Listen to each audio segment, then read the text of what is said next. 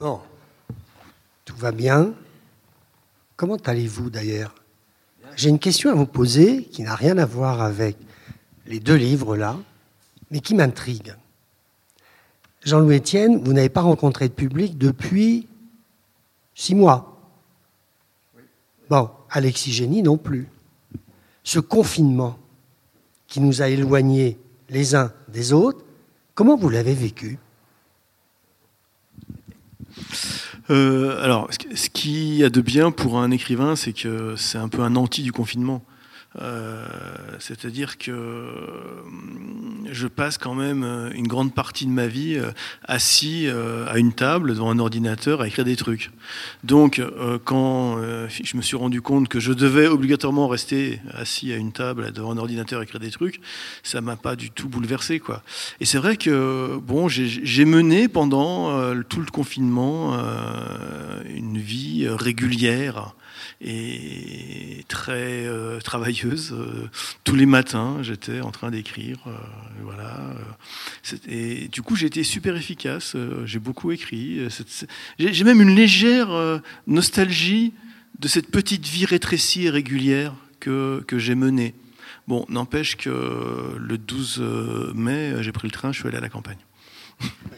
Et vous êtes content d'être ici? Je suis très content d'être ici et, de voir, euh, voilà, de voir cette montagne fabuleuse. Euh, Jean-Louis, vous êtes resté dans votre cabane dans le Tarn pendant le confinement? Oui, je suis resté. Vous voyez la photo là? C'est moi. Hein, au-dessus là, ça c'est mon bureau dans le Tarn. Oui. Et il y a une chose qui m'a manqué, c'était que Monsieur, Monsieur Bricolage était fermé. Ah. ah oui, d'accord. Quand je suis à la campagne, j'adore bricoler, construire, bâtir. Euh, vous adorez les magasins de bricolage Exactement. Ça, c'est vraiment, vous voyez, un jour, euh, un jour, euh, une journaliste de France 2 voulait faire un, entretien avec moi et elle me dit, c'était à Paris. Elle me dit, est-ce qu'il y a un coin, je ne sais pas, un, musée, un bon restaurant, un endroit où est-ce que vous vous sentez bien et tout? J'ai dit, écoutez, on va faire ça à Castorama, Place Clichy. Et, et, donc, elle était surprise. En fait, moi, j'adore les magasins de bricolage. Depuis toujours, j'ai un, goût pour l'outillage et tout ça, ça m'inspire. Donc voilà, j'aurais aimé bricoler davantage pendant ce confinement, mais vous comprenez que je ne vais pas me plaindre parce que c'est un endroit merveilleux. Oui, il y a une vidéo d'ailleurs qu'on a prévu diffuser sur, euh, sur votre cabane. Je, je crois qu'elle va arriver, hein. mais c'est quand même étonnant pour cette. Ah ben, ben voilà. C'est la chambre.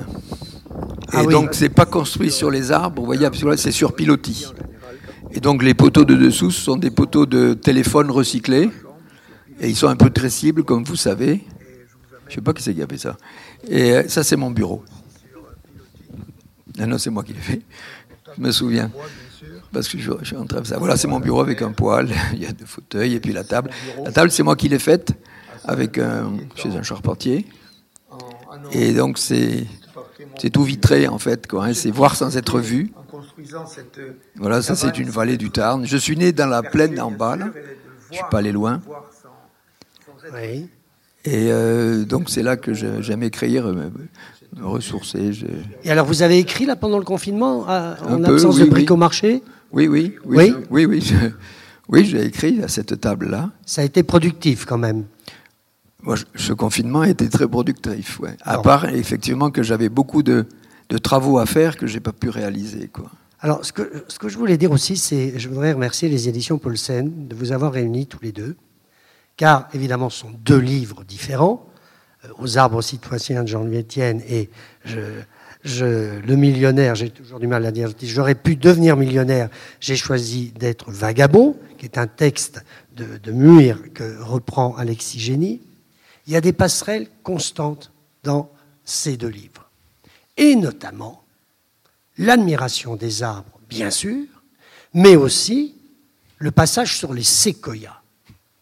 Et oui, alors, euh, quel est le, de vous deux qui avait le plus de passion pour les séquoias? Ces arbres, évidemment, très rares en France, ils ont été importés quand même au 19e, on en trouve dans, dans certains jardins, mais qui n'ont pas les tailles des parcs américains.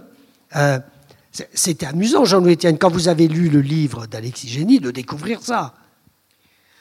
Oui, il y, en a à Annecy qui sont très jolis. Hein. Si vous connaissez Annecy, il y a des séquoias qui sont là, qui sont dans le parc. Dans le parc, qui sont magnifiques. Mais effectivement, ce ne sont pas les séquoias qui dans le Yosemite, quoi, qui sont là depuis longtemps.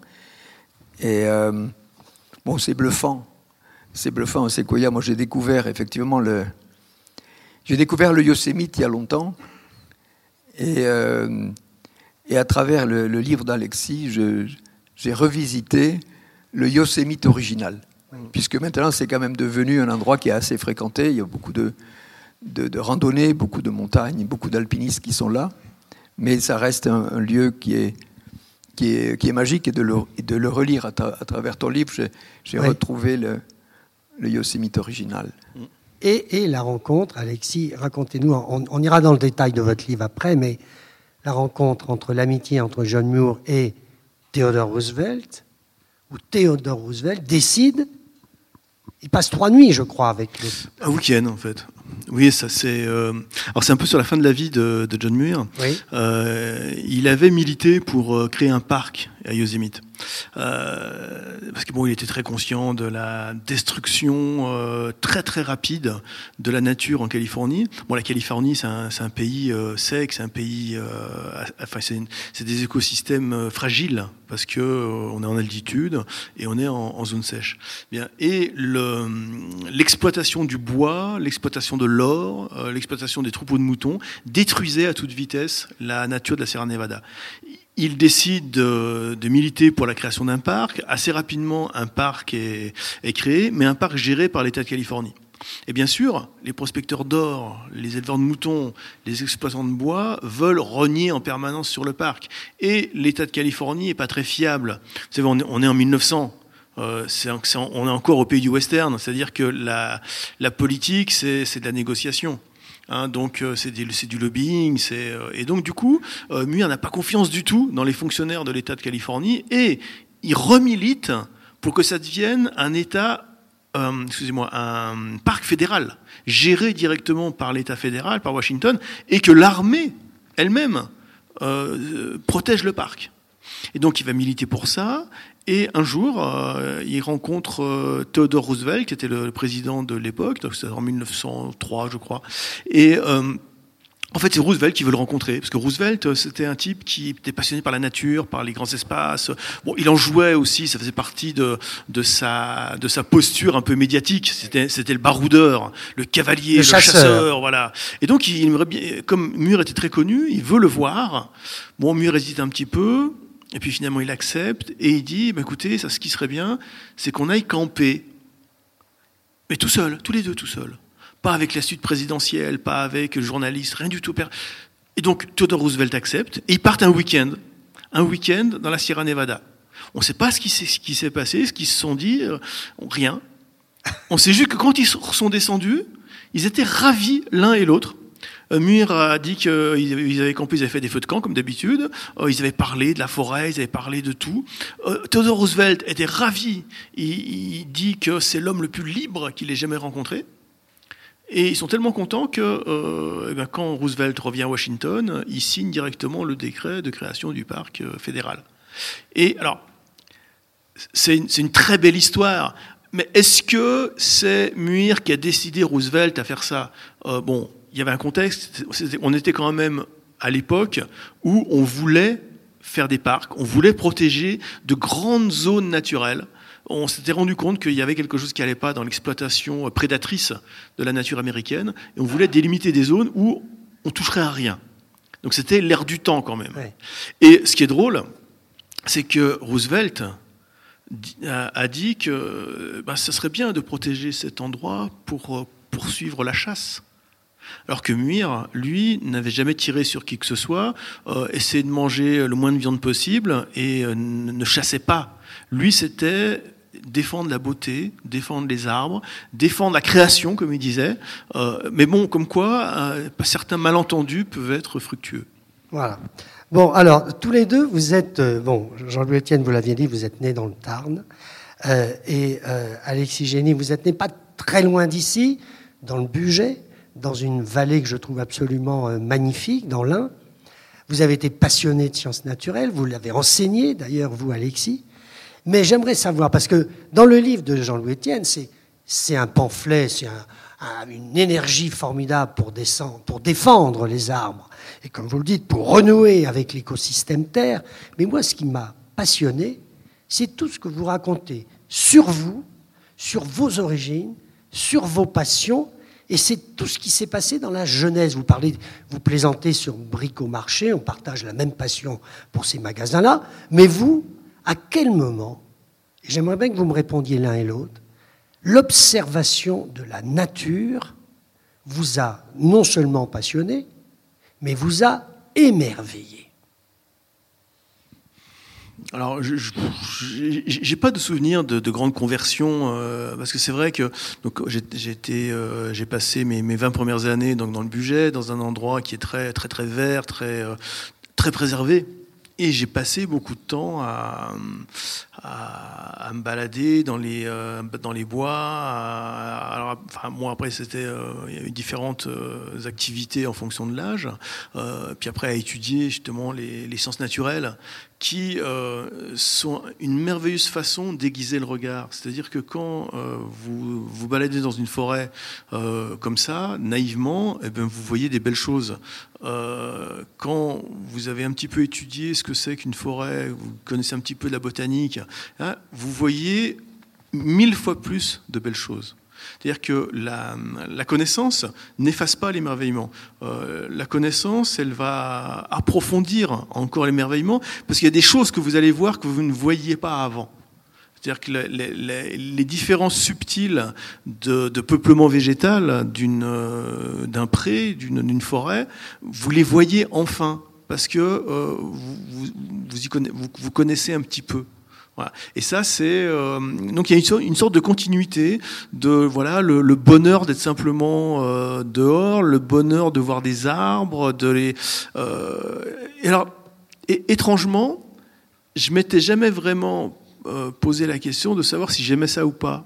Et c'est presque, peut-être au grand âge que j'ai, en faisant ce livre, que je me suis rendu compte de, de l'émerveillement permanent en fait que j'ai eu face à euh, face à la nature, face à la forêt. Alors c'est vrai que ça, passe beaucoup par par l'arbre, euh, mais euh, c'est quelque chose qui était euh, très naturel. et alors du coup, ben je vous en ai parlé tout à l'heure. Je me suis mis aussi à écrire quelque chose sur bon, qui n'est pas publié encore, mais sur, sur les arbres, sur, sur, sur un rapport intime aux arbres et sur un rapport intime à des arbres précis. En gros, ça pourrait, ça aurait pu s'appeler, ça, pourrait s'appeler les arbres de ma vie, même si euh, ça va pas s'appeler comme ça parce que c'est vraiment nul comme titre. Euh, mais euh, il y, a, il y a quelque chose de l'individu dans l'arbre. Il y a quelque chose d'une singularité et il y a quelque chose d'un rapport de, presque d'être à être, j'allais dire de personne à personne. Bon, ça un petit, elle est vite en besogne, mais il n'y a pas deux arbres qui se ressemblent.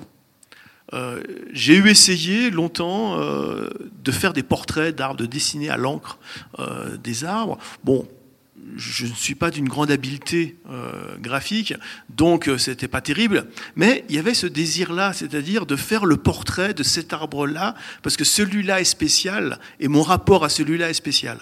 Voilà, c'est un, un, côté un peu chamanique, mais, mais finalement, c'est quelque chose dont je me suis rendu compte en écrivant le bouquin sur Mir, comme si c'était une sorte de, euh, de, de, résumé, de surplomb de, tout ce que j'avais aimé chez les arbres, que je ne m'étais jamais formulé clairement. Jean-Louis Etienne, vous, cette observation, cet émerveillement Moi, c'est pareil. je suis né à la campagne, effectivement, et je, derrière chez moi, il y avait les champs, et j'aimais vivre dehors. Donc c'était naturel, quoi. Hein de vivre dehors. J'avais des, tourterelles apprivoisées, j'avais des, des pilles apprivoisées. Donc j'ai vécu avec euh, la nature comme euh, qui était. Euh, j'aimais camper, j'aimais partir. Mais la question de l'émerveillement, c'est un peu plus complexe. c'est je trouve que le merveilleux, il est dans l'existence de la vie même. parce que l'homme ne crée pas la vie, il l'emprunte. Quand vous dites euh, effectivement à une maman qu'elle ne crée pas la vie, elle va dire Mais moi j'ai fait des enfants. Enfin, elle a fait des enfants avec deux cellules qui étaient déjà vivantes. Un ovocyte et un spermatozoïde. Et donc, quand vous entrez dans l'existence même de la vie, on ne sait pas la faire, c'est-à-dire que ça fait longtemps qu'on essaye de faire du vivant. Euh, les alchimistes ont commencé à mettre euh, de la poussière, de, phosphore, du phosphate, du calcium, du magnésium, tout ce qui nous constitue, et faire, faire le Big Bang, vous voyez, recréer tout d'un coup quelque chose originel qui. Puis on regarde dans le tube à essai, puis jamais la vie n'est apparue. On a fait des protéines, on sait faire les, les briques du vivant. Mais faire un organisme vivant à partir de la matière minérale, on ne sait pas le faire. En fait, il n'y a que la nature qui sait le faire. Il n'y a que la nature qui sait le faire à travers la photosynthèse. Vous voyez, la photosynthèse, c'est la capacité géniale qu'ont les plantes de, se déployer en regardant le soleil, en captant les sels minéraux et l'eau, et le soleil va faire en sorte que la nature va, faire, va se, déployer elle-même et se donner sa propre nourriture. Et, euh, et ça, c'est quand vous entrez dans, cette, dans, ce, dans ce mystère du vivant, moi, ça m'arrive régulièrement. Vous passez un pont avec le chemin de fer, vous traversez une rivière qui n'a aucune importance, un petit ruisseau. Mais là, au fond du ruisseau, il y a le vivant, une multitude de choses. Et donc, la nature, c'est la plus grande mutuelle du monde. J'ai fait une conférence, une des dernières, pour le Crédit Agricole. le président était là. Je dis, Président, vous connaissez la plus grande mutuelle du monde? Président du Crédit Agricole, bien sûr. Je dis, non, c'est la nature. La nature est la plus grande mutuelle du monde où toutes les espèces, les, espèces ont la vie en commun. Mais toutes les espèces ont la vie en commun. Dans le petit ruisseau dont je vous parlais, il y a des petits ruisseaux, il y a des détards, il y a les moindres choses, il y a des petits micro-organismes, il y a des virus, il y a de tout qui sont là en habitation. Et là, on entre vraiment, quand vous entrez, c'est ce que tu disais, quand on va dans le détail de l'existence, on rend compte que rien n'est au hasard, qu'il y a un, lien relationnel qui, qui fait que toutes les espèces se, se, développent et se déploient entre elles. Donc c'est quand on entre dans le merveilleux, c'est ça, l'existence même du vivant. Alors, d'où vient le vivant? Peut-être qu'il y a un robot qui vient de partir sur Mars. Imaginez que le robot qui vient de partir sur Mars, là, dise Mais la vie a existé sur Mars. Ça va changer les choses, quoi. Hein. Est-ce que Dieu avait prévu de s'installer sur Mars? Euh, Je veux dire, ça commence à poser des questions euh, qui sont intéressantes. Et quand vous, quand vous regardez le ciel, euh, commencez à dire peut-être là, il y a quelque c'est pas possible qu'on soit tout seul, quoi. C'est immense. Hein. Hein, si on s'allonge dans le pré tout à l'heure, là, enfin pas tout à l'heure, mais on va dire on part dans, on part dans le cosmos. On s'allonge et on part. On, sort de la galaxie, puis il y a Bételgeuse qui est la première galaxie, là, qui et on continue. Et, où ça s'arrête Dans quoi on est Dans une sphère, dans un cube Est-ce qu'il y a une frontière à partir de laquelle maintenant ça s'arrête Et qu'est-ce qu'il y a après Voilà, donc voyez, le, merveilleux, mm. il est dans l'existence même du vivant. Et euh, moi, ça me rassure. On se prend pour qui quoi Vous voyez ce que je veux dire On n'est que dalle dans le cosmos. Et euh, donc, si on en revenait à des choses plus simples, comme l'évoquait M. le maire tout à l'heure, de renouer avec l'écosystème Terre, dans ce merveilleux-là, on y trouve de l'apaisement. En même temps, euh, en même temps, plus que ça, de l'humilité, vous voyez ce que je veux dire, par mmh. rapport à, cette complexité du vivant. Vous vous rendez compte, depuis tout à l'heure, vous avez mangé, nous on est allé manger un truc là tout à l'heure, notre organisme, il s'en occupe, on n'a pas mangé sucré, hein, non, on a mangé des protéines, mais bon, il y a un peu d'insuline qui s'est mis en place pendant a mangé du pain, il y a, on respire le cœur bas, qui s'occupe de ça. Et c'est d'une minutie quand vous rentrez dans le, dans le fonctionnement du vivant. C'est d'une minutie incroyable. Quoi. Voilà, l'émerveillement, je le trouve là. Oui, c'est ça. Alors, on, en parlera plus longuement, mais... J'ai presque tout dit. Non, vous n'avez pas tout dit. Mais vous avez cette formule formidable de dire les arbres sont la toise de mes défis. Et on imagine bien le petit Jean-Louis Étienne euh, sculptant son canif, travaillant euh, le bois, quelques années plus tard, rêvant sur le cosmos, en voulant être spationaute, vous avez eu cette frustration, là on la sent dans votre réponse. Alexis Génie, là, qu'est-ce que vous avez envie de dire quelque chose sur ce que vient de dire Jean-Louis Oui, oui. Euh, excuse-moi, à propos de Mars, euh, oui. Euh, parce qu'on peut se dire bon bah, pourquoi va aller chercher des traces de vie sur Mars ça, ça pas c'est pas très utile bon il y a un gros enjeu là-dessus sur justement sur sur la nature de la vie. Euh, dans les années 60 euh, à l'époque de, de Jacob et Monod vous connaissez peut-être euh, c'est le nom de ces de ces chercheurs là c'était Jacques Monod qui avait fait un, bouquin sur le, hasard et la nécessité et il y a tout un passage sur l'extraordinaire hasard qui a présidé à l'apparition de la vie sur Terre. Et, c'est quelque chose d'assez romantique en fait. Il, se dit euh, finalement nous avons gagné le gros lot, euh, la vie est totalement improbable euh, et elle, est apparue chez nous et nous sommes issus de ce grand coup de hasard. Et puis, 50 ans plus tard, on a changé de vision par rapport à ça. On se dit que peut-être ce n'est pas tellement un hasard, si rare que ça. Peut-être que la vie peut apparaître assez spontanément. Peut-être que la vie est une propriété naturelle de l'univers. Peut-être. Mais on n'a aucune preuve. Parce que la seule, le, seul exemple qu'on a, c'est la vie sur Terre. Donc, le fait d'aller sur Mars, de chercher des traces de vie, ça ferait avancer un peu la question. Si on trouve de la vie sur Mars, il y a des chances que de la vie soit partout et qu'il y ait des milliers, des millions de planètes euh, avec de la vie dessus dans, l'univers. Si on ne trouve pas sur Mars, euh, bah, c'est pas grave, euh, peut-être qu'on va trouver ailleurs. Mais c'est vrai qu'on a complètement changé de paradigme en un demi-siècle. On est passé de la vie expérience unique et rare et miraculeuse à la vie peut-être une propriété naturelle de l'univers. Et ça, je trouve ça, je trouve ça fascinant.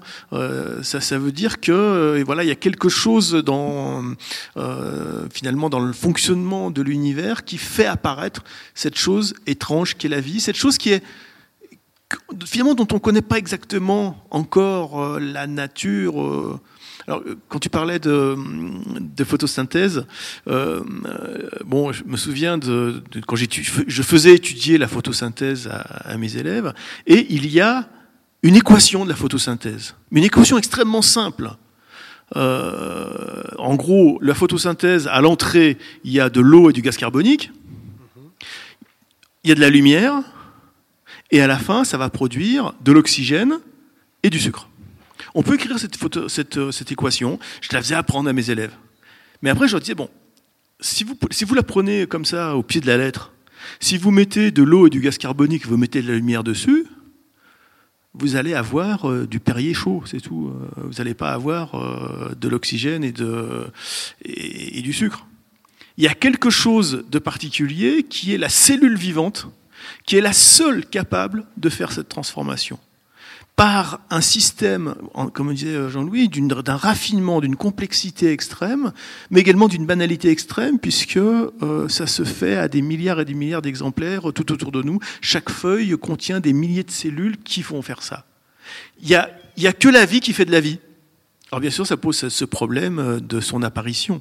Hein, c'est une, question de fait de poule. Mais voilà, la vie fait la vie, euh, mais alors euh, comment apparaît-elle?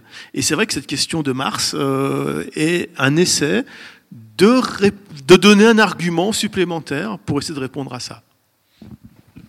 Alexis Génie, en 2011, vous remportez contre tous les pronostics le prix Goncourt pour un premier roman J'étais libraire à ce moment-là.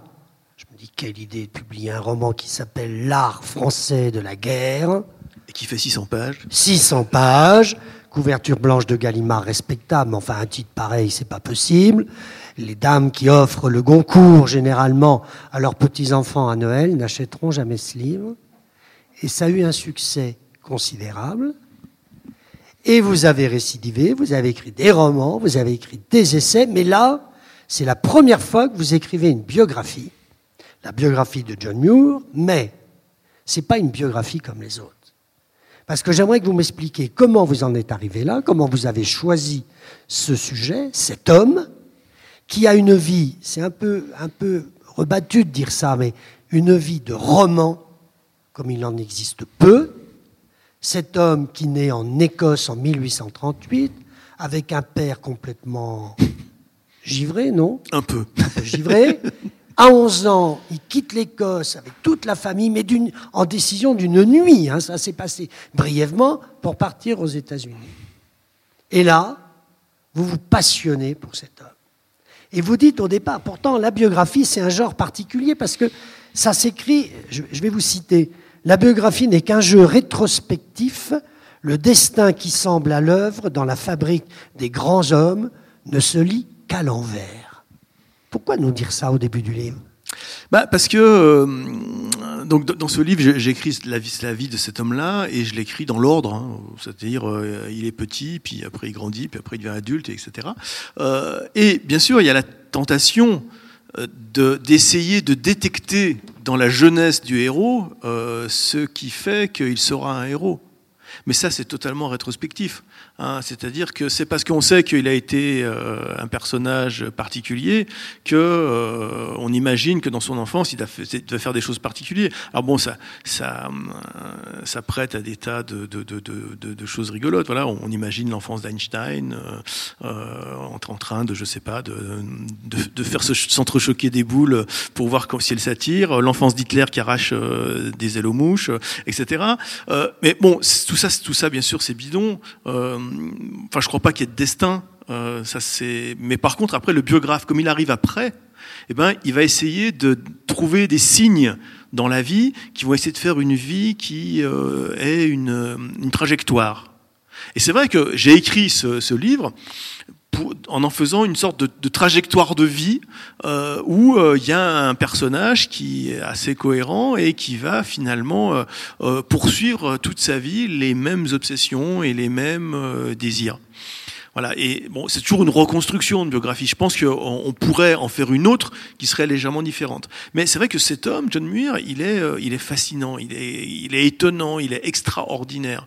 Euh, comment je l'ai choisi? Eh ben, eh ben voilà, rendons hommage aux éditeurs qui en l'occurrence sont des éditrices euh, de Paulsen, qui un jour m'ont proposé de le faire. Je ne connaissais pas John Muir. Le nom me disait vaguement quelque chose, mais euh, j'aurais été incapable d'en dire quoi que ce soit. Et ce que j'ai fait, c'est que je suis allé voir sur Wikipédia, comme tout le monde. Et puis j'ai vu qu'il y avait toute une tartine sur Wikipédia, c'était traduit de l'anglais, euh, parce qu'aux États-Unis, il est ultra connu. Puis j'ai vu qu'il avait des tas de rebondissements dans sa vie, ça avait l'air intéressant. Bon, jusque-là, euh, je ne savais pas trop. Je suis allé prendre à la bibliothèque municipale de Lyon euh, un livre euh, qu'il avait écrit. J'ai commencé par le plus petit. Hein. Et en 20 pages, j'ai été fasciné j'ai été ébloui, j'ai été émerveillé par cet homme-là, euh, parce que ce qu'il écrit, ce qu'il raconte, est extraordinaire. Ce livre, il racontait son premier voyage. Le premier voyage qu'il a fait, il avait euh, la trentaine. Euh, le titre, c'est 1500 km à pied à travers l'Amérique profonde. Déjà, rien que le titre, j'étais conquis. Entre la démesure du projet, 1500 km, le mode de locomotion, tout bêtement à pied, euh, et puis à travers l'Amérique Avec un mulet, non? Même pas. Non, Même pas. Son premier voyage, c'était Son premier voyage, c'était vraiment à pied. Euh, il quitte. Euh, il était dans l'Illinois, donc au nord, et hop, il va jusqu'en Floride. Son projet, c'était de pas s'arrêter en Floride, mais de prendre un bateau, de traverser la mer des Caraïbes, de remonter l'Orénoque, puis après de traverser le Brésil et de descendre l'Amazone en radeau ce type ne doutait de rien. Euh, heureusement pour lui, euh, il est tombé malade de paludisme en Floride et il s'est arrêté là. Bon, autrement, il aurait disparu euh, quelque part dans l'Amazone, on n'aurait plus entendu parler de lui. Mais, et ce premier voyage a été très, très fondateur pour lui. Il écrivait des notes de voyage, il racontait ce qu'il voyait, il était émerveillé par les plantes. Il y a, il y a tout un chapitre sur sa découverte du palmier nain. Et c'est un jour de fête pour lui. Euh, il n'avait jamais vu euh, cet arbre-là, puisqu'il avait grandi euh, soit en Écosse, soit dans le Wisconsin, vraiment tout au nord. Et là, il voit une nouvelle végétation, il voit autre chose. Et là, c'est un conte de fées pour lui. Alors c'est vraiment un botaniste qui peut rester planté devant un arbre qu'il ne connaît pas et être émerveillé, et puis le dessiner pour essayer de, le saisir un peu symboliquement. Et donc j'ai été passionné par euh, cet homme-là, par ce qu'il racontait. J'ai lu tout ce qui existait de lui en français. Après, je suis allé chercher ce qu'il y avait en anglais. Euh, heureusement, euh, les Américains, les universités américaines mettent beaucoup de choses en ligne. Donc j'ai pu comme ça trouver des tas de choses et j'ai trouvé que sa vie était extraordinaire. C'était une vie euh, à la fois totalement ancrée dans le 19e siècle et en totalement universelle. Et donc je me suis dit, voilà, ça c'est un extraordinaire personnage, je vais retracer cette vie, je vais faire une trajectoire de vie. Parce qu'en plus c'est un personnage sympathique, c'est un personnage plein d'humour, c'est un personnage très intelligent, puis c'est un écrivain. Moi j'aime bien les écrivains. Et, oui, ses souvenirs, il les a écrits à, la fin de sa vie, je crois. Hein, Alors, en fait, il a toujours écrit. Il, il, écrivait des, euh, il a des carnets de notes. Alors ça, c'est un truc fabuleux. Il y a une université américaine qui a scanné tous ses carnets et les, qui les a mis en ligne. Et on voit tout ce qu'il écrivait au fur et à mesure. Euh, et en plus, ils ont pris le soin de transcrire euh, ce qu'il avait écrit à la main. Donc, et il y a des tas de choses qui n'ont pas été publiées, donc il y a encore un gisement fabuleux. Et donc, il, il, écrivait ça, il écrivait tout le temps. Et parce qu'il a quand même eu une bonne éducation, il était allé à l'université, euh, il est passé par l'excellente école écossaise, euh, presbytérienne écossaise. Ah, il avait quitté l'école assez tôt, hein, quand même. Oui, oui, mais, alors, mais euh, il a quitté à 11 ans, parce qu'il était, comment dire, il est, parti d'Écosse, mais avant ses 11 ans, il a beaucoup étudié. Donc, l'Écosse presbytérienne avait une grande avance scolaire sur le reste du continent. Euh, les protestants, ils ont toujours été très bien éduqués, euh, parce que l'idée, c'était quand même que le, le, protestant doit lire les textes sacrés, donc il faut lui apprendre à lire. Et donc, lui, il a fait ça. Et son père, presbytérien peu givré, quand il revenait de l'école, il lui faisait apprendre par cœur euh, les évangiles. Qu'il savait absolument par cœur, à l'âge de peut-être 10 ans, il pouvait réciter ça. Donc il, il, avait une sorte de, de, formation quand même forte, de rapport à l'écriture fort, il est, à 20 ans, il était allé quand même à l'université, et il a toujours écrit. Sur le coup des 40-50 ans, il s'est mis à écrire des articles pour les revues, qui lui ont donné une célébrité extraordinaire aux États-Unis. Et sur la fin de sa vie, 60-70 ans, il s'est mis à reprendre ses notes de, de voyage et à écrire des bouquins. Mais Bon, euh, il en a écrit euh, deux qui sont, euh, comment dire, terminés. Et le dernier, quand il est mort, sur son lit d'hôpital, il y avait les épreuves du dernier livre sur, ses, voyages en, Alaska. Donc il a écrit jusqu'au dernier moment, jusqu'à la dernière seconde, il écrivait. Donc c'est un homme qui est à la fois passionné par l'écriture, passionné par la nature. Il faisait les deux et à un moment donné, euh, donc euh, sur son, euh, la fin de sa vie, il soupirait, il disait oh, il m'aurait fallu deux vies, une vie pour parcourir le monde et une vie pour écrire. Alors par contre, il n'aime pas beaucoup les hommes. Hein. Il n'aime pas beaucoup les hommes. Enfin les hommes.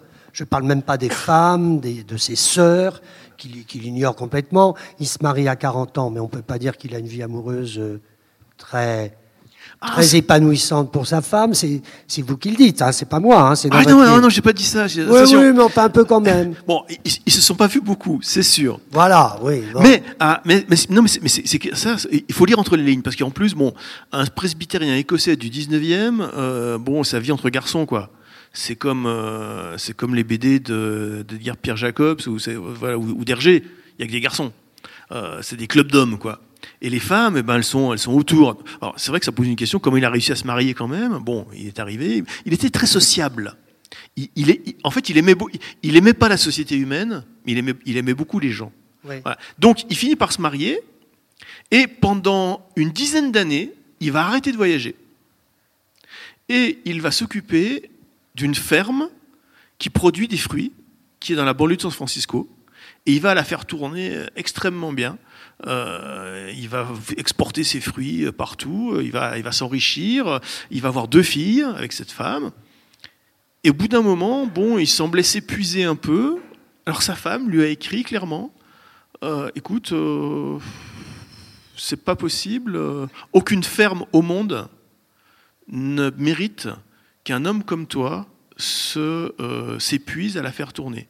Tant que nos enfants ont de quoi vivre, ça va. Euh, pour le reste, euh, fais ce que tu dois faire. En gros, elle lui dit J'ai épousé un voyageur, retourne voyager. Et il retourne voyager. Et ils s'écrivent des lettres, et des lettres très intenses, très, très touchantes, très, très proches, qui montrent qu'il y a quelque chose d'un lien fort entre eux.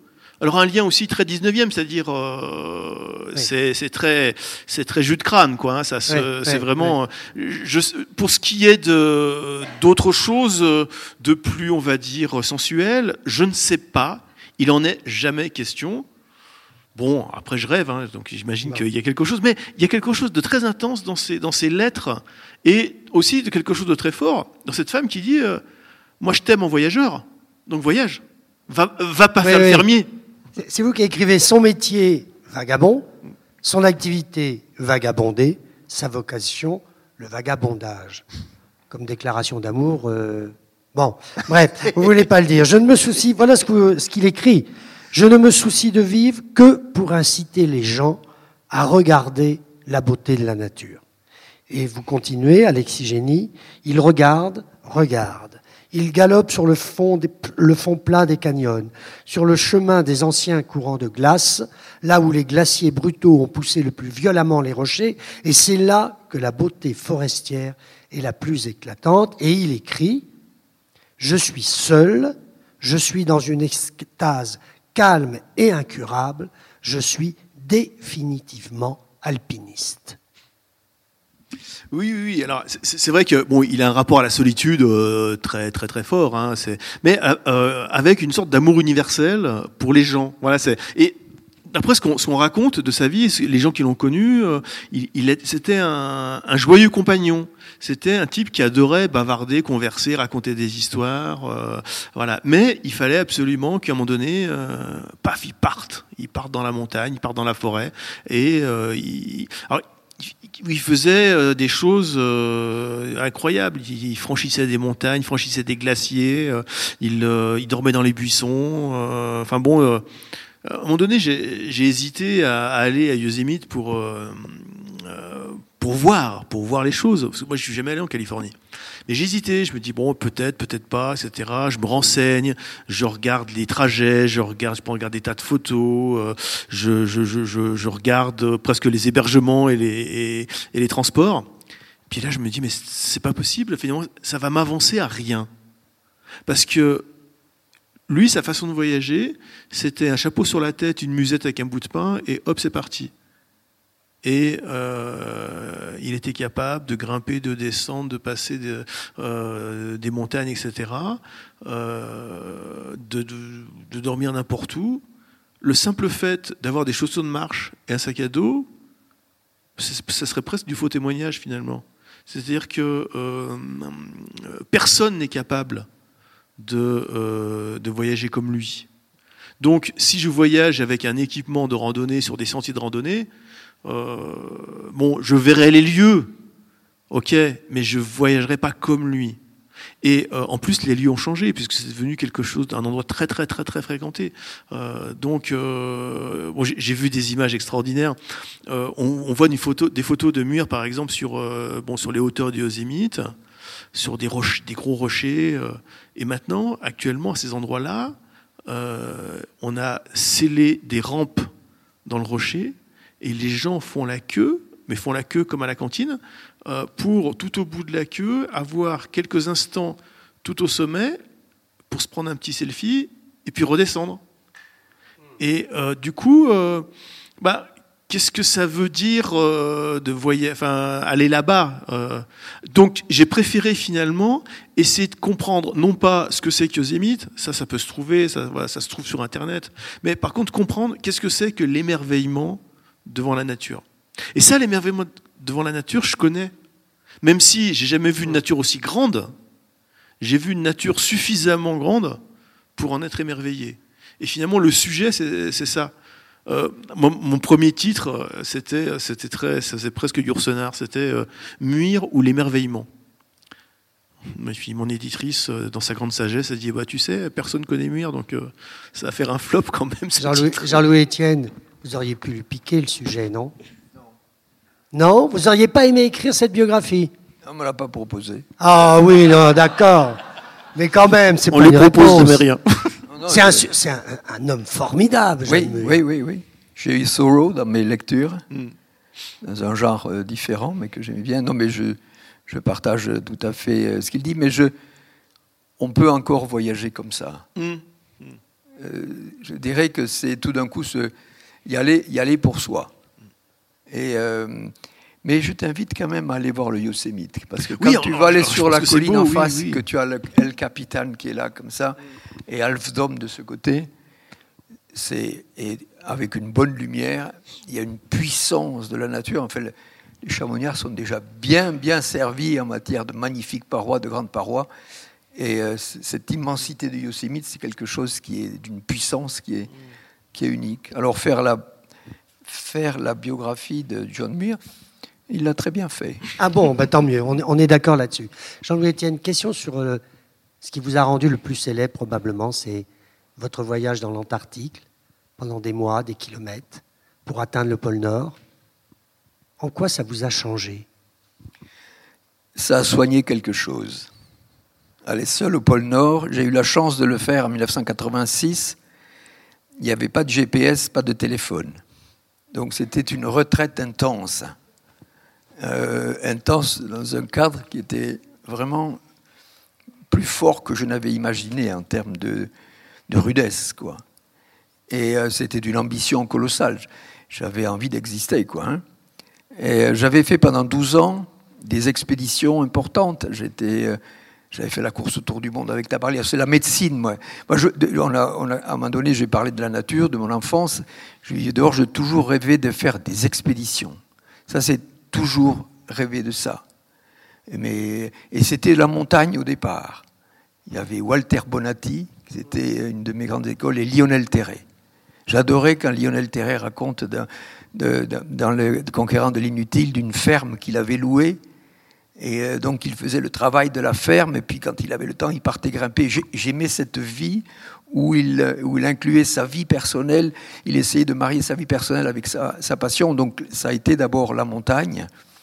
Après, euh, moi j'ai une, une, formation spéciale. Moi je suis tourneur-fraiseur, puis après j'ai fait médecine, puis chirurgie. Et j'ai eu envie de faire des expéditions depuis tout petit. Et donc à un moment donné, je me suis dit, j'ai quelques outils là quelques outils et je peux les proposer pour des expéditions. Et c'est comme ça que j'ai commencé à, faire des expéditions. Et donc pendant 12 ans, j'en ai fait. 12 ans, j'ai fait, donc vous évoqué, la course autour du monde avec Tabarly, en Himalaya. Enfin, j'en ai fait pendant 12 ans des expéditions et c'était très précisément en 1983. On était à l'Everest, il y avait quelques chamoignards qui étaient là. Euh, Bernard Prudhomme, peut-être s'il est là. Il y avait Jean Afanassieff, il y avait euh, Yannick Seigneur. Euh, donc moi j'étais comme médecin. Mais bon, c'est pas très technique, il suffit de... C'était sur la face nord.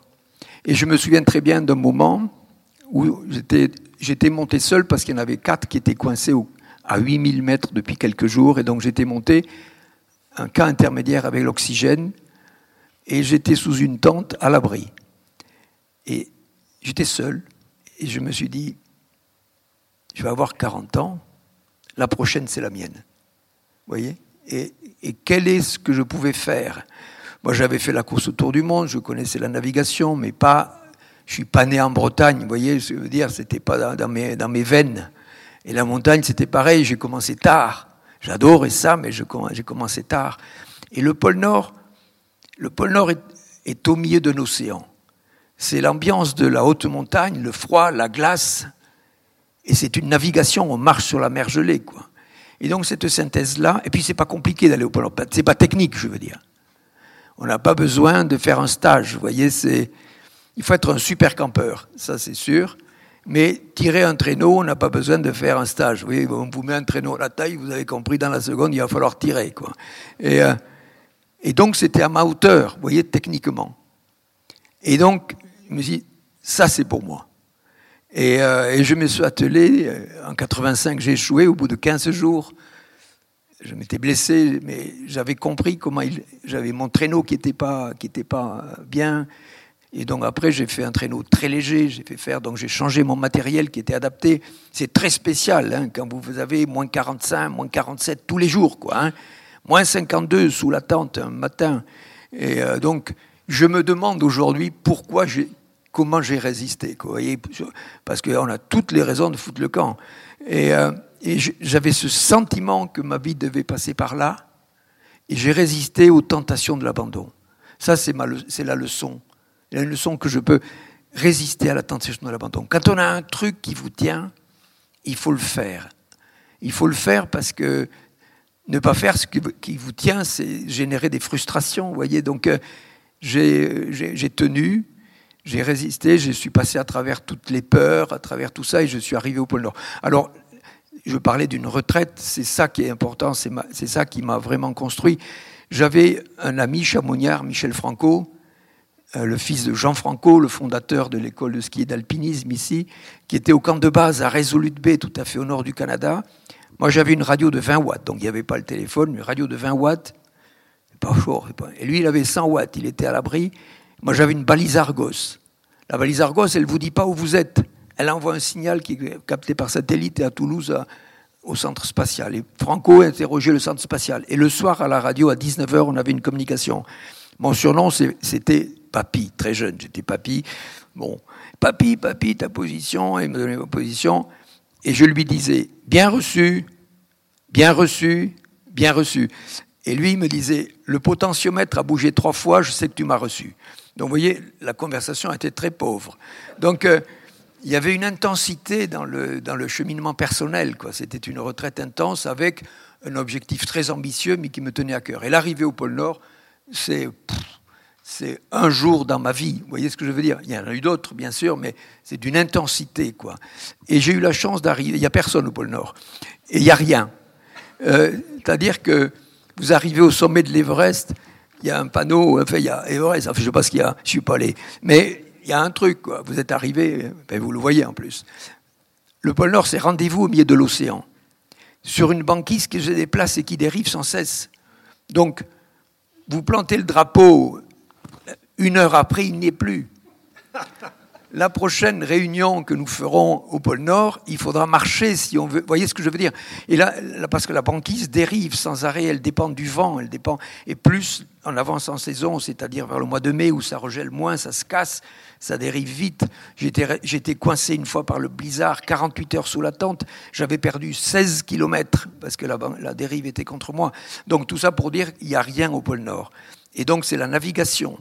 La navigation, je me suis dit, j'ai eu un point avant, et 24 heures avant, donc là je savais qu'il fallait pas que je m'arrête. Et à minuit, j'ai dit, là j'y suis. Ah, j'ai dit, je marche encore deux heures pour être sûr.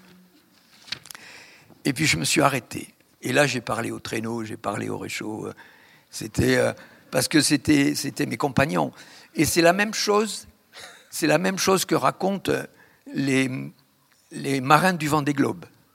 Hein, le marin du Vendée Globe qui arrive après quatre mois où le bateau est devenu le c'est un prolongement exosomatique. Vous voyez ce que je veux dire Il fait partie de, de votre être comme le traîneau, comme le réchaud, c'était la tente. Et vous, c'était 63 jours. Hein. Oui, mais lui, c'est encore plus. Et, euh, et, il arrive à la, à la fin, en, Bretagne, à la, la, course, il gagne, et il y a une invasion sur le bateau. Et donc, c'est un choc terrible. Vous voyez ce que je veux dire? Vous êtes dans une osmose quasiment avec vos winches, avec tout. vous connaissez tout, tous les bruits du truc, et tout d'un coup, c'est voilà. Moi, j'ai eu la chance d'arriver au pôle Nord, il n'y avait personne, il n'y avait rien. Je parlais à la glace, j'étais tellement content. Je parlais, euh, voilà. Et puis donc, ce que je retiens, c'est résister aux tentations de l'abandon. Parce que j'avais mille raisons d'arrêter, et c'est le fait d'avoir traversé toutes ces choses-là. Et puis, euh, voilà, j'avais réussi ce que je voulais faire. Moi, je relis ça, parce que vous dites dans votre livre, il y a, il y a deux hommes qui vous ont initié et guidé c'est l'américain que Alexis Génie, vous devez sans doute connaître, qui est Henri David Thoreau, l'auteur de Walden ou La vie euh, dans les bois, et puis euh, Jean-Henri Fabre. Euh, mais Thoreau, ce roman qui est, incroyable, qui, vous a hanté, qui a dû vous hanter quand vous étiez dans l'Antarctique, Jean-Louis Etienne. Thoreau, c'est la patience et le temps. Oui, mais... Le luxe, c'est le temps et, et, et, la patience. Et Taureau, c'est bien avant. Moi, j'ai toujours euh, eu un penchant solitaire. Et euh, c'était l'équation réussie. Je ne parle pas de sa vie de, de rebelle, on va dire, quoi, mais j'ai son mariage avec la nature. Vous voyez, c'est euh, ça qui me met assez tôt. Cabane, toujours rêvé de faire des cabanes. S'immerger comme ça intensément euh, pour arriver à, ressentir le moins de trucs. Ce que tu disais sur John Muir, c'est pareil, quoi. Arriver à un moment donné à sentir, on y est, on, est un élément du puzzle de la nature. Arriver jusque-là, ça veut dire qu'il faut quand même se dénuder pas mal, quoi, de, enfin, mentalement, pour arriver à cette union, cette fusion. Et c'est ça qui m'a toujours intéressé chez Soro, cette partie du temps pendant laquelle il avait cette cabane euh, où il a cherché à, faire partie à, chaque frémissement de la nature sur quelque chose qui, euh, auquel il, participait. Et Jean Surtout qu'il y a vécu pendant deux ans. Deux ans, oui. Deux ans, deux mois, je crois, dans sa cabane. Hein. oui. Donc ça, c'est, il allait au bistrot de temps en temps, mais il, a vécu intensément cette fusion. C'est ça qu'il qu'il a cherché et que tu, que tu as retrouvé chez, chez, Muir aussi. Mais, Muir est un suiveur de, de taureaux. C'est-à-dire que, alors, ils, sont, ils, ont une génération d'écart. Euh, et euh, ils ont, il y a leur maître commun qui est Emerson, que euh, Muir rencontre bon, à un moment donné, donc Emerson assez âgé, il voulait aussi l'emmener camper dans, dans, la montagne et faire des feux de camp, mais il était quand même un peu âgé Emerson, donc ils ne l'ont pas fait. et il y a aussi chez Taureau une, une sorte d'expérimentation euh, du dépouillement, une expérimentation philosophique. C'est un peu ce que raconte Jean-Louis sur, euh, sur la solitude dans le pôle Nord. C'est-à-dire que ce euh, Taureau voulait se détacher de la société humaine et de toutes les contraintes externes et internes générées par la société humaine. Il voulait du dépouillement. Alors, il s'est pas mis loin, il s'est pas mis loin dans les bois. Euh, il s'est mis, euh, je crois que c'est à un kilomètre et demi, deux kilomètres de Providence de, la ville où, euh, une, en fait c'était une cabane au fond du jardin. Mais il s'est installé là pour faire une sorte d'expérience philosophique sur lui-même, comment remettre en cause toutes les notions sociales, toutes les conventions sociales, toutes les règles sociales, et enfin essayer de revenir à, à soi profondément et de se on dirait maintenant, c'est un peu un vocabulaire de, mauvais magazine, de se, reconnecter à, la nature. Il y a quelque chose d'une pratique du dépouillement. Et alors, c'est beaucoup plus pensé que Muir. Muir, c'est un exalté, c'est un poète euh, qui, euh, euh, qui chante la création. Taureau, c'est vraiment quelque chose de très méthodique, mmh de légèrement mélancolique, euh, mais euh, c'est très beau aussi par, par là, mais c'est vraiment une expérimentation sociale sur lui-même. Et c'est, euh, on pourrait s'appeler ça deux ans de dépouillement. et c'est passionnant pour ça. Jean-Louis Etienne, l'autre homme qui vous a, comme vous l'écrivez, initié, guidé, Fabre. Oui. Pourquoi cet homme? Jean-Henri Fabre, je vous conseille de lire. Jean-Henri Fabre, c'était 1850, 60, euh, et euh, il est né dans l'Aveyron. Et c'est un, autodidacte euh, total d'une sensibilité à, la nature, à la découverte de la nature. Et c'est un entomologiste. Il, a fait énormément d'observations d'insectes. Les récits entomologiques de Jean-Henri Fabre, ce qu'il arrive à voir derrière un scarabée qui passe, c'est prodigieux. Quoi. Bon, il n'a il pas les mêmes yeux que nous. Hein. Et, euh, donc, ce qui m'a beaucoup plu, euh, c'est dans un des livres de Jean-Henri Fabre sur la, la, plante, leçon de botanique à mon fils, à mon petit-fils. Et donc, c'est le grand pédagogue pour moi. C'est un grand, grand pédagogue de la nature. Et, euh, c'est lui qui m'a initié au mot juste. Mais c'était dans les années 1800. Il sent, il sent poindre euh, la génétique. Il a des mots à lui pour parler de ça, quoi, sans connaître les choses. Il parle de la photosynthèse avec déjà une intuition, euh, sans que c'était été découvert. Donc, le ma plante, leçon de botanique à mon fils, à mon petit-fils, c'est quelque chose qui est paru a, qui a, été réédité plusieurs fois. Mais en termes d'écriture pédagogique sur ce que c'est que la nature, c'est, euh, il m'a beaucoup inspiré. J'ai été voir sa maison à l'Armas. Et il s'était retiré, euh, il s'était retiré, il, communiquait avec Darwin, il avait des échanges comme ça, il n'aimait pas Darwin. C'était un, un, c'était un chrétien, euh, c'était un chrétien, et il enseignait, il était licencié en tout, il enseignait à un moment donné à Avignon, euh, il voulait donner des leçons de nature. Il a écrit des livres scolaires, c'est celui qui a écrit le plus de livres scolaires. Il a toute une collection de livres scolaires, c'était des petits livres très très pédagogiques sur tout ce qui concerne la ferme, la nature, etc. Et, euh, et il enseignait la sexualité chez les, chez les, dans la nature. Et il s'est fait virer par les conservateurs d'Avignon à cette époque-là. Il a dit, puisque c'est comme ça, je me retire. Et il s'est retiré à l'Armas. Et donc, dans ce jardin que vous pouvez visiter, c'est dans le, dans le Vaucluse, il y a encore tout. Euh, il, avait des collections d'insectes vivants et ce qu'il raconte, ce qu'il voit. Enfin voilà, il m'a beaucoup inspiré. Très bien. Euh, je disais que ce livre avait évidemment un côté autobiographique parce que vous parlez de vous, euh, jeune gamin dans la forêt, vous parlez de vous avec vos, frustrations de métier et vos émerveillements. Mais vous citez, et je disais aussi que c'était un pamphlet formidable, parce que 140 pages qui nous donnent des éléments scientifiques, d'observation, puisque vous avez passé votre vie à observer pour, pour écrire ce livre. C'est un pamphlet et c'est un combat. Et vous citez les quelques phrases que je vais lire de Chico Mendes. Vous citez Chateaubriand, Francis Allais, ça c'est plus connu, mais Chico Mendes, voilà ce qu'il écrit.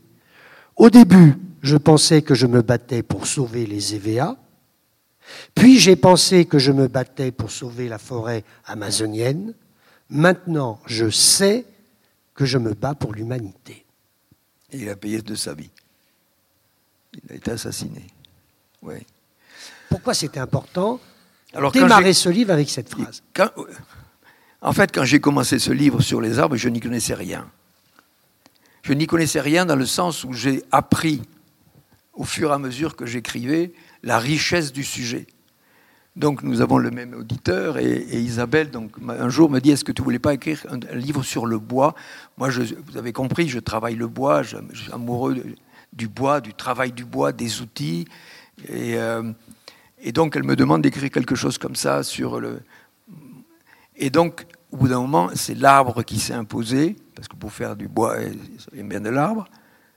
Et l'arbre s'est imposé. Donc je suis entré dans l'arbre.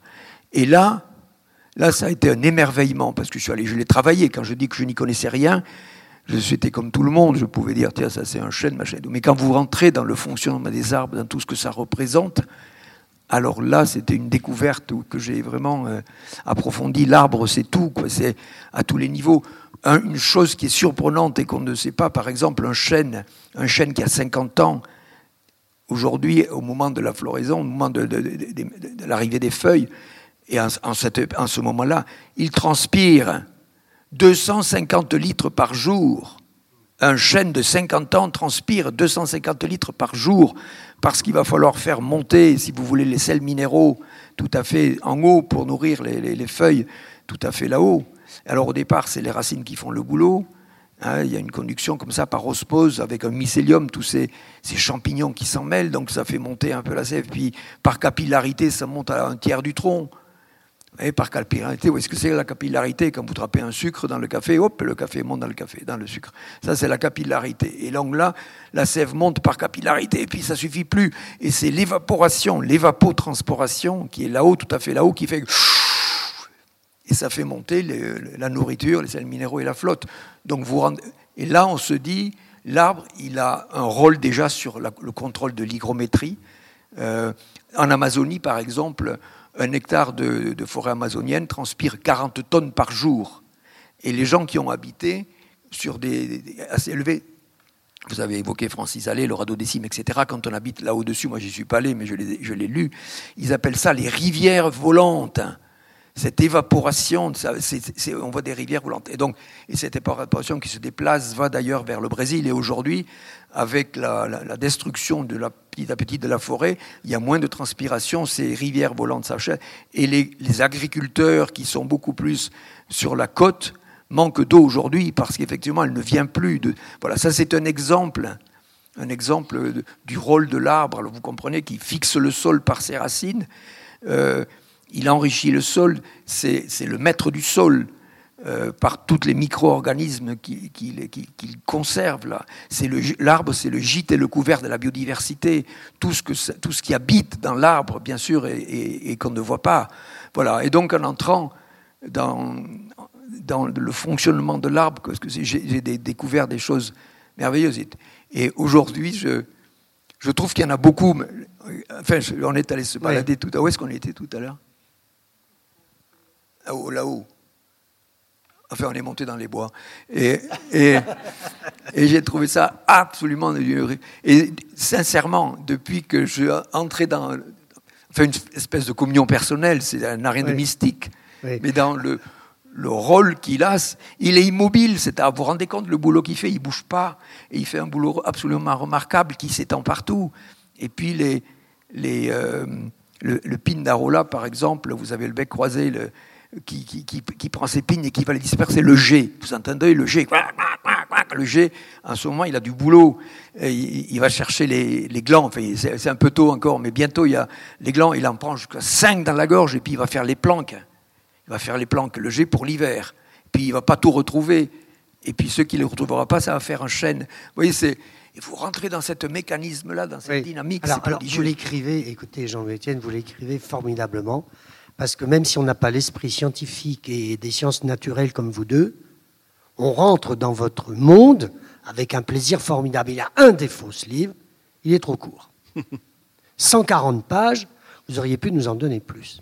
Alors, il y a quelques questions qui vont illustrer ces quatre parties, justement, que j'aimerais que vous développiez, ou quelques sujets. Vous vous êtes amusé, est-ce que c'est vrai, que des lentilles d'Auvergne ont germiné à bord d'une capsule de la NASA C'est vrai ça? Oui, oui, c'est vrai, bien sûr, puisque je l'ai écrit. Pourquoi 140 pages? Je, je, confirme. Et, j'en ai même vu les images. Et, j'ai même, euh, voilà, j'ai aussi enseigné ça. C'est-à-dire que euh, on fait monter, comment dire, c'est pour essayer de trouver comment euh, des, les plantes savent où est le haut et où est le bas. Parce qu'il faut que la racine aille en bas et que la tige aille en haut. Bon, et si on met une plante à l'envers, la graine à l'envers, eh ben, ça va être pareil, la, la racine va être en bas. Il y, y, y, a quelque chose qui sait où est le haut et le bas. Mais quoi? Et donc, euh, emmener des, des, euh, des, des graines dans l'espace, dans où il n'y a pas de pesanteur, c'est une façon de mesurer l'effet de la pesanteur. Et d'ailleurs, les racines, elles sont complètement délirantes, elles ah. poussent n'importe comment, parce qu'il n'y a plus de, il y a plus de, de, de, critères, elles ne savent plus du tout où elles sont. C'est une petite cellule, ça s'appelle les amyloplastes, qui contiennent de l'amidon et qui font le lest Hein, qui font le lest et qui dirigent, si vous voulez, par gravité, euh, l'extrémité de la, de la racine. Elle est, il y a ce qu'on appelle ces cellules, ces amyloplastes, qui sont assez, qui contiennent de l'amidon, qui les alourdissent, et, c'est comme ça qu'elles se, se dirigent vers le bas. Et donc, comme tu disais, dans l'espace, il n'y a, pas de, pesanteur. Et donc, elle ne sait pas où aller, la racine. Et donc, voilà, il y a eu des expériences de fait comme ça. Et il se trouve que c'était des lentilles du Berry, qui ont, été qui ont transité par Clermont-Ferrand, etc. Donc elles sont allées, elles sont, elles ont volé dans SpaceX. C'était un des premiers euh, voyages de, de ah Falcon 9, SpaceX. il n'y avait pas d'habitants dans, dans, le truc, mais il y avait des lentilles du Berry qui étaient parties en expérimentation dans, euh, dans l'espace. 140 pages, vous dites. Vous savez pourquoi j'écris petit Des petits? moi, je, je, suis vraiment dyslexique. Hein. Et. Euh, la lecture me fatigue beaucoup. C'est pour ça que j'écris ah des petites choses. Ah oui, d'accord. Et euh, bon, on fait bien de se rencontrer ce soir. Alors quand même, vous pouvez un peu développer. Moi, j'aimerais que vous développiez parce qu'on sait beaucoup l'importance des, champignons, du mycélium. Vous dites c'est les meilleurs alliés des arbres. Et oui, bon, vous avez les racines, on voit ce que c'est, puis vous avez le mycélium. Hein, les mycéliums, ce sont des filets très fins de, champignons blancs et qui, et qui, sont partout, mais partout Partout, quand vous marchez dans la forêt, certains disent qu'il y a 400 km de mycélium sous la semelle. Quoi. Donc, pour avoir une idée, je ne sais pas s'il y a exactement 400 km, ça vous donne une idée de la densité. Et le mycélium, c'est l'allié de l'arbre. L'arbre a besoin du, mycélium. Il y apporte certains, certains micro-organismes comme du phosphore, par exemple, qui n'arrivent pas. Et puis, le mycélium est tout petit et il va aller loin, loin chercher l'eau, là où la racine de l'arbre est un peu grosse. Alors, il y a les mycorhizes, c'est la greffe, enfin, le, l'imprégnation entre le mycélium et la racine, ils vivent, euh, ils vivent en dépendance totale, quoi. Voilà, c'est. Non, mais c'est, euh, il se passe des choses, quoi. Hein. Le, passage aussi qui est un peu controversé, et c'est bien, c'est ce que vous nous dites sur le dioxyde de carbone. Sur l'oxyde de carbone? Le dioxyde de carbone, infréquentable, vous dites, atome infréquentable, et pourtant essentiel. Et oui, infréquentable aujourd'hui, effectivement, le réchauffement climatique par l'excès des émissions de, dioxyde de carbone, du CO2, donc infréquentable aujourd'hui, qu'on chasse les émissions de, CO2, bien sûr, et, pourtant indispensable, puisque la, plante se nourrit, de ça. C'est comme le, disait Alexis tout à l'heure, la plante, elle, elle, a, elle, a, les pieds dans l'eau, si vous voulez, elle va prendre la flotte et les sels minéraux, elle a besoin de la lumière, elle va capter le gaz carbonique, avec lequel elle va faire, sous l'action de la lumière et avec l'eau, elle va faire euh, de l'eau un peu, mais elle va faire de l'oxygène et elle va faire son propre glucose. Donc elle va se nourrir, euh, se nourrir comme ça. Donc elle a absolument besoin de gaz carbonique. C'est pour ça que aujourd'hui, l'excès de gaz carbonique dans l'atmosphère, donc qui, entraîne ce réchauffement climatique latent, qui est une maladie chronique, mais qui va se compliquer, quoi. Hein. Comme toutes les maladies chroniques, si on ne soigne pas vite, ça ne va pas aller bien. Et euh, il n'y a pas d'aspirateur à gaz carbonique. Il n'y a pas un truc qui fait qu'on le capterait pour faire des blocs de, carbone, je ne sais pas. Il n'y a que la nature, le, pigment de chlorophylle, qui peut le soustraire de l'atmosphère. Nous, ce qu'on peut faire, c'est limiter, arrêter les émissions. Mais ceux qui sont capables de l'extraire, si vous voulez, de la nature, ce n'est de, de l'atmosphère, ce n'est que le pigment de chlorophylle, c'est-à-dire le vert. Conserver les forêts, mettre du vert partout le plus que l'on peut. Et je sais que c'est une préoccupation du maire de Chamonix et de tous les maires, effectivement, aujourd'hui, de multiplier, parce que ça amène en même temps une hygrométrie.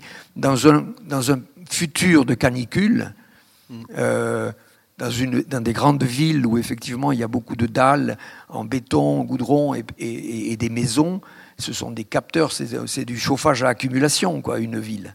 Et euh, effectivement, euh, le, passant, on, subit de plus en plus ça. Et donc, multiplier les aires d'ombre en même temps qui vont amener de, l'hygrométrie et qui vont faire en sorte que on va avoir des oiseaux. En fait, tout le monde a, il y a eu tout le monde a entendu les oiseaux pendant le confinement parce qu'effectivement, il n'y avait plus de bruit. Mais encore une fois, c'est le gîte et le couvert de la biodiversité, les arbres. Et en milieu urbain, ça nous apportait une hygrométrie, une fraîcheur, de l'ombre. Euh, là, et puis, et puis mettre des arbres dans les champs. Alors il y a les hein, on a multiplié, on a facilité les mais les grands déserts euh, céréaliers, c'est des déserts où, quand je dis des déserts, à part le, riz ou à part le maïs, pardon, ou le blé, rien ne pousse. Quoi. Il n'y a, a, a, pas de vie, il n'y a plus de vie, rien du tout. Et donc, euh, si on veut réhabiliter, euh, et puis dans un futur de canicule qui fera qu'on aura des difficultés effectivement pour faire des moissons, l'agroforesterie. J'ai découvert ça aussi, l'agroforesterie. Oui, là-dessus, je voulais vous entendre parce que au début du livre, vous citez justement Francis Allais en disant que le sol, cette formule magnifique, est le tube digestif de la planète. Et vous, vous écrivez, la crise agricole est avant tout une crise des sols, il faut reconstituer la terre végétale, il est nécessaire de réintroduire l'arbre dans les cultures, c'est l'idée simple et efficace de l'agroforesterie. C'est vous qui avez inventé le mot? Non, non, non, non je n'ai rien moi et je, suis témoin. L'agroforesterie, c'est faire, faire en sorte que euh, la, foresterie et l'agriculture se, se, marient. Pour moi, c'est la réconciliation entre l'agriculture et la nature, l'agroforesterie. Donc, on a incité à faire des haies un peu partout. Moi, j'ai 73 ans et je me souviens d'avec mon grand-père, on allait à Cuc, c'était l'église était là. Je me souviens très très bien d'un 1er novembre, il y avait le cimetière qui était à côté. Mon grand-père me dit Regarde ce qu'ils sont en train de faire. Et donc, c'était les fameux remembrements où on a arraché tous les bois, les etc., pour faire des immensités désertes. Il n'y a pas un lapin, pas une cigale, que dalle qui se promène là-dedans. Ce sont des déserts, si vous voulez.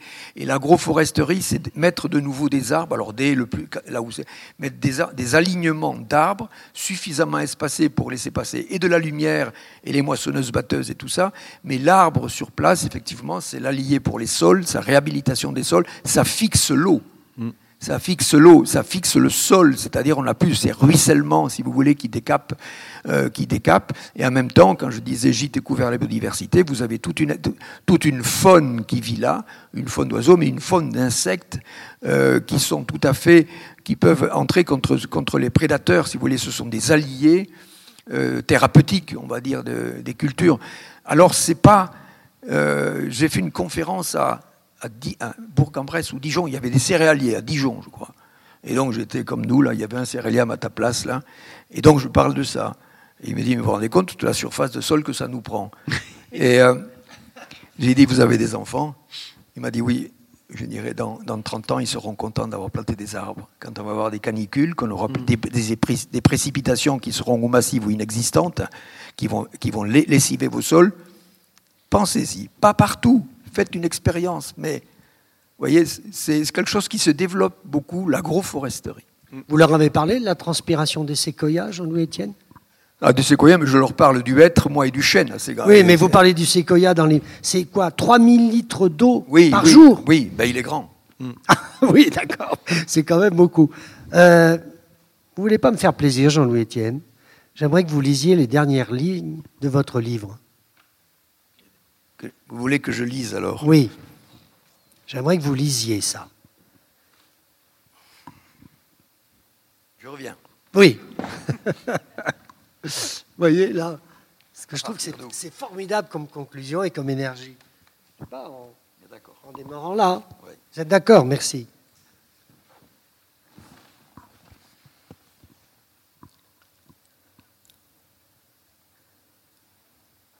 Oui, juste un peu. La vitesse à laquelle l'humanité s'impose est écrasante, ne laissant à aucune autre espèce ni le temps, ni la capacité d'adapter ses outils et ses instincts à cette mutation environnementale massive. En deux siècles, l'espèce humaine s'est accaparée la Terre. Avec quel dessein Il ne lui reste plus aujourd'hui qu'un seul prédateur. Je parle de l'espèce humaine. Il ne lui reste plus aujourd'hui qu'un seul prédateur, elle-même. L'ennemi est en nous. La situation est préoccupante, mais nous avons deux, atouts. La conscience de la situation et l'intelligence des solutions. Il en va de l'urgence à conjuguer sagesse et animalité, à en, en prendre en compte les équilibres minuscules et immenses qui régissent la planète afin de renouer au plus vite avec l'économie circulaire de l'écosystème Terre. Du haut de sa grandeur et de sa longévité, l'arbre nous regarde, à chacun de donner un sens à sa vie. Merci Jean-Louis Etienne. Avez-vous des questions à poser aux deux auteurs sur le plateau? Oui, il y, a, eu énormément de, ce genre de maladies. Alors, il y a deux choses euh, qui sont euh, aussi pires l'une que l'autre. Il y a la maladie destructrice. Comme vous parlez du scolite, ou euh, il y a eu par exemple, c'est le quoi, c'est le le châtaignier américain qui a disparu au 19e siècle, qui, couvrait peut-être euh, euh, dans, les, dans les massifs euh, forestiers de l'est du pays, qui devait être au moins le quart de la forêt. Quoi. C'était vraiment quelque chose d'extrêmement répandu. Et au cours du 19e siècle, en quelques dizaines d'années, il a totalement disparu. Voilà, et par, euh, un champignon. Donc ça, c'est des choses qui arrivent très souvent, qui arrivent tout le temps, qui vont encore arriver. Donc l'orme, euh, le platane, euh, l'olivier en ce moment, le buis en ce moment. Bah, là, dans, mon coin du budget, il y a des, zones forestières entières qui sont ravagées par la, la, pyrale du buis. Bon. Et d'autre côté, il y a les invasions. C'est-à-dire que des plantes qui euh, sont, changent de, de, milieu et euh, deviennent invasives. Euh, alors bon, il y a des euh, exemples comme le, ah, ça y est, ah, j'ai oublié son nom, une plante marine qui est, ah, ça y est, la colère. La colère, voilà, qui euh, envahit la Méditerranée, qui euh, recouvre les autres algues. Euh, il y a également les, bon, les jacintes d'eau qui envahissent les fleuves tropicaux, etc. Enfin, la Jussie dans, les, dans, nos rivières. Il y a énormément, comme ça, de, soit d'invasion, soit de disparition. Alors, tout ça, c'est dû, la plupart du temps, à l'homme, en effet, puisque l'homme va transporter sur des grandes distances des plantes dans des nouveaux milieux.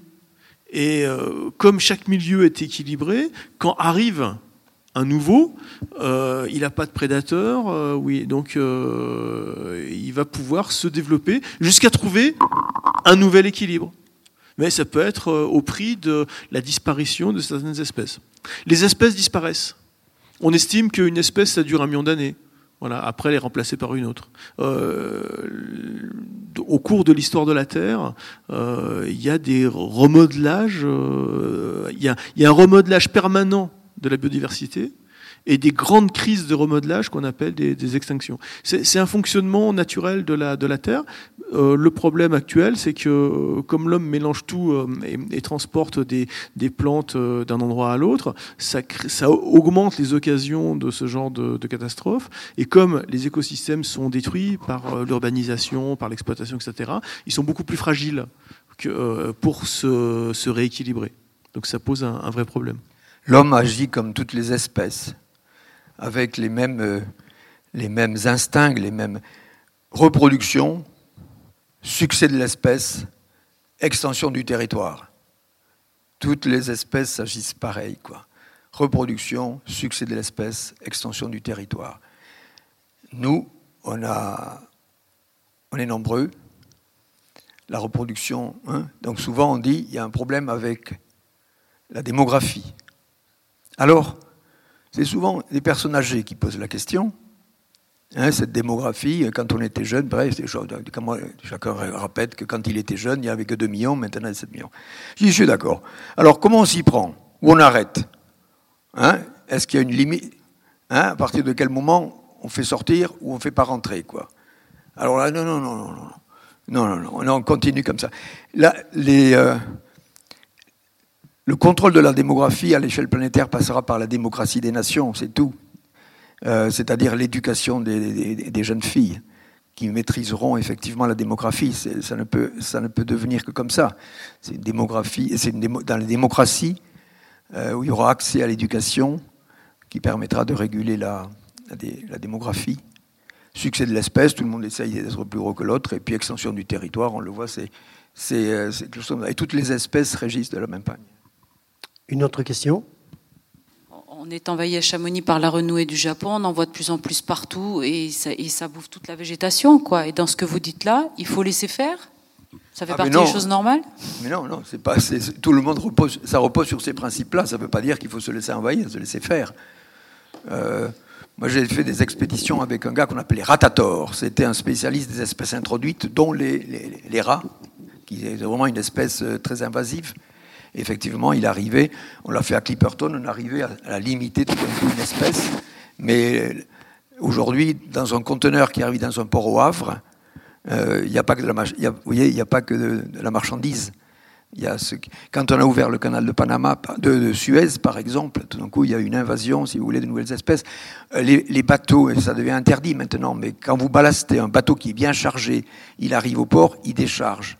Donc il est monté, et pour repartir, pour être dans ses eaux, il ballaste. Donc il prend les eaux du coin, il s'en va, et il déballaste. Vous voyez ce que je veux dire? Et donc il amène avec lui toutes les saloperies qu'il y avait dans l'eau là où il a ballasté. Tout ça, c'est de plus en plus en train d'être, régulé. Euh, c'est évident qu'il faut, il faut, il faut, être très très vigilant là-dessus.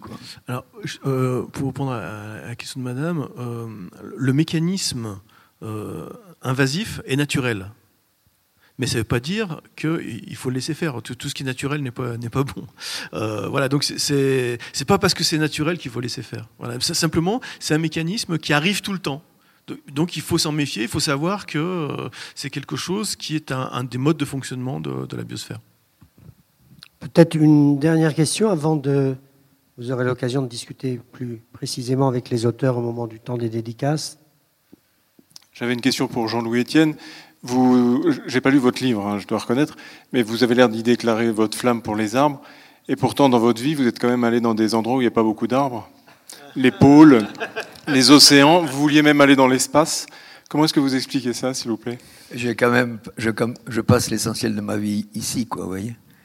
Donc, euh, euh, j'ai, une expérience d'arbre très fort en rentrant du pôle Nord. Et effectivement, c'est tout blanc, il n'y a pas un il n'y a rien, il n'y a rien. A pas un ours de temps en temps qui peut traverser le secteur.